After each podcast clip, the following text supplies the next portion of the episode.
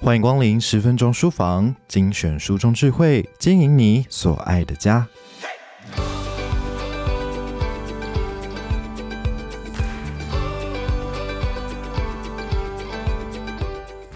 暑假到了，孩子电动打不停，怎么办？总是觉得孩子想躺平，没兴趣、没目标、没梦想，我们可以怎么帮助他们呢？知名 YouTuber 六指渊告诉我们，我们可以试着提醒孩子。电动晚点再打，其实没有关系，让孩子随时在心里面想起这一句话就行。一开始一定没有办法做到，但是这就是我们迈向成功前的唯一目标。从这一句简单的话中可以发现到，我并没有禁止你打电动，我只是要你想办法给自己一点心理的暗示。电动晚点再打，其实没关系。六指渊在国高中时期也曾经课业吊车尾。但每天投身在影片特效制作的世界中，连亲朋好友、师长都看不下去。凭借着年少时不服输的性格，最后他不仅靠着自学累积的作品推甄上大学，让大家相当讶异之外，更在网络上拥有万名学生。毕业后也立刻创办公司，为有志于从事特效的台湾创作者提供更多样化的教学以及服务。他说。尽管我感到很挫折，但仍要保有一颗想要证明自己的心。我成功的关键就是我懂得不断的探索和自主学习。想要理解网红小孩身处的世界与内心吗？透过六指渊的故事，我们可以和孩子分享：成功从来没有捷径，需要我们不放弃且积极的自主学习。也许这听起来很老掉牙，但这却是成功的唯一途径。我们同时也可以跟着六指渊一起带着孩子想象一下，如果有一天爸妈跟你一样失去角色功能的话，会怎么样呢？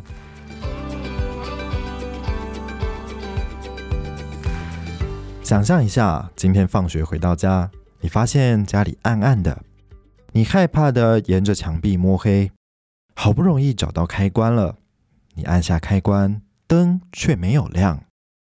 你又来回按了好几下，这才发现原来家里根本就被断电了。你放下书包，很累，想冲个澡，但却发现竟然也没水了。原来是没缴水电费，水和电通通都被停掉了。此时你的肚子突然又饿了起来，去到厨房，发现一堆碗都还没洗，还爬满了一堆蟑螂，然后也都没有食物可以吃。此时的你想要找爸妈求救，结果转过身，发现爸妈正在沉迷于手游、打电动，好像都没有要处理的意思。因为沉迷于电动的关系，已经完全失去当父母的角色功能了。此时你的心里会怎么想呢？如果你现在也沉迷于电动，没有做好其他分内的事情，那其实你也失职喽。像父母这个角色的使命是要照顾好整个家。而你的角色就是尽好学生的本分。如果爸妈出去一整天，你就抛下手边该做的功课，只专注在电动上，那么就是再一次重现前面所提到没水没电的家庭悲惨状况罢了。我的好朋友小白其实也知道沉迷于电动不好，也知道自己将来根本就不是当电竞选手的料，就只是喜欢打电动，沉迷上了而已，离不开电动，整天都在想电动的事情。而我之前推荐他戒除电动的几个方法，计划接连失败之后，其实我思考了很久，但最后也得出了答案。我打给小白，我跟他说：“请你忘掉我之前跟你说的种种规则。如果你要戒掉沉迷中的电动，我们的方法跟目标现在就只有一个，只有一个哦。请你在心里面保有一个声音，叫做‘电动晚点再打，没关系’。”你随时在心里面想到这句话就行了。你一开始一定没有办法做到，但是这就是我们迈向成功之前的唯一目标。从这一句简单的话，你可以发现，我并没有禁止你打电动，我是要你想办法给自己心理暗示：电动晚点再打没关系。小白的问题出在他每天要处理的事情很多，但他搞不清楚优先顺序，常常会想要先打电动，再来做其他的事情。但电动又是会吃掉时间的可怕怪兽，导致其他的事情都没有时间做完，而且做不好。所以这句“电动晚点再打没关系”，代表我想改变小白做事情的优先顺序。那要如何实践呢？我好像说的很容易，但是接下来才是最具挑战的，就是我要小白挖掘出个人兴趣，让他发现人生中其实有非常多比打电动还要好玩、有价值、有动力、值得我们去做的事情。讲到这里，一定会有很多人想要跟着问：嗯，那我要如何找到自己的兴趣呢？于是我就这么问小白，我说：“小白，当你去一家冰淇淋店的时候，你最想吃什么口味啊？”小白回答：“呃，巧克力吧。”那你最讨厌吃什么口味呢？小白说：“薄荷。”很好，那你为什么会知道自己喜欢什么、讨厌什么呢？小白回答我说：“因为我尝试过哦。”非常好。如果你今天刚出生，什么都没有尝试过的话，你会知道自己喜欢什么口味吗？小白想了想，回答说：“不会知道吧。”好，那你知道要如何找到自己喜欢什么兴趣吗？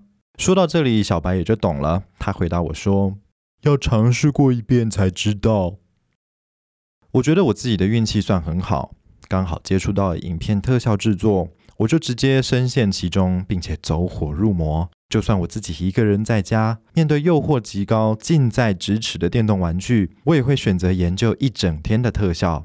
因为对我来说，可以投入在里面，可以有成果去学校惊艳同学，就是一个最梦幻的消遣。电动我还是会打，只不过我就开始觉得，嗯，好像不打也没关系。应该说，我可以晚点再打，上大学或者是出社会之后再打也不迟。但是与同才之间的成就比较，现在如果我不努力的话，以后就来不及了。我希望永远都不要让未来的自己后悔。关于兴趣探索，我们不求马上上手，或者是立即取得成果。就算过程中遇到困难也没有关系，只要引起孩子的强烈兴趣，并且愿意投入其中，那就行了。因为其实我们的最终目标是要促使忙到忘记打电动。比方说，在各方探索的时候，如果进行到某类活动的过程中遇到了困难，孩子也能够有强烈的心想要把它研究到位，或者是试图解决问题，进而继续进行这项活动，那就很不错。如果没有热情解决问题，那就换下一个兴趣也没关系，因为代表他对这项兴趣没有爱，所以这项兴趣发展的结果顺不顺利并不重要。有的真功夫是要研究个几十年才能够出人头地的，在熬出头之前，可能是挫败连连。所以重点是，这个兴趣有没有足以让你觉得，反正失败也没差，你就是享受这学习研究的过程而已。有一种幸福是你追求的事情成功了，而另一种幸福是你失败了，所以表示你还可以继续在这件事情上努力奋斗下去。家里得不到的东西，就会想办法往外得到。每个父母也曾经是小孩子，相信你一定也明白，你要禁止一个东西是完全不可能的，甚至还会收到反效果。不只是打电动，你禁止其他的东西也一样。你禁止孩子打电动，他就会半夜趁你睡觉的时候不开灯偷玩，视力就会快速恶化，而且加深。你想要出门买东西，以前小孩都会跟着去。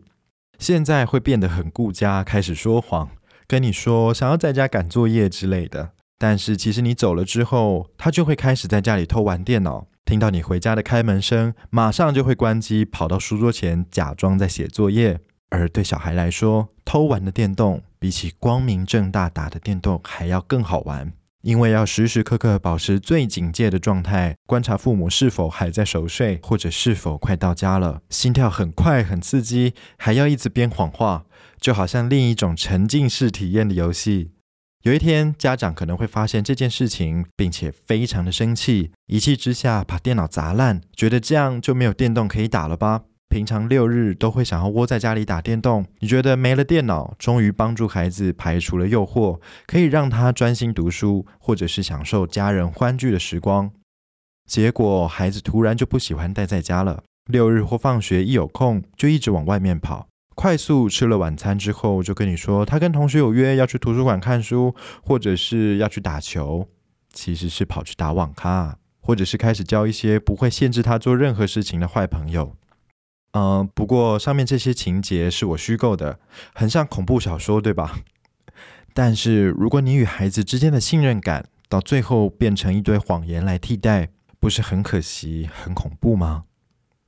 我想建议家长不要只是使用上网时间管理和色情守门员的电信服务来限制孩子，也应该要多多陪伴孩子，给予孩子正确的三观以及理性的思考才是比较好的。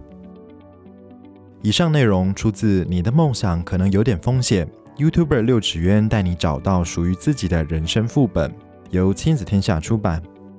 欢迎前往亲子天下 Podcast 好书专卖店，把这本书带回家，看更多热情探索与自主学习的方法，还有过往十分钟书房为大家朗读过的好书，连结就在节目资讯栏里哦。亲子天下 Podcast 周一到周六谈教育聊生活，开启美好新关系，欢迎订阅收听 Apple Podcast 和 Spotify，给我们五星赞一下，也欢迎在许愿池留言回馈哦。我是说书人文贤，我们下次见。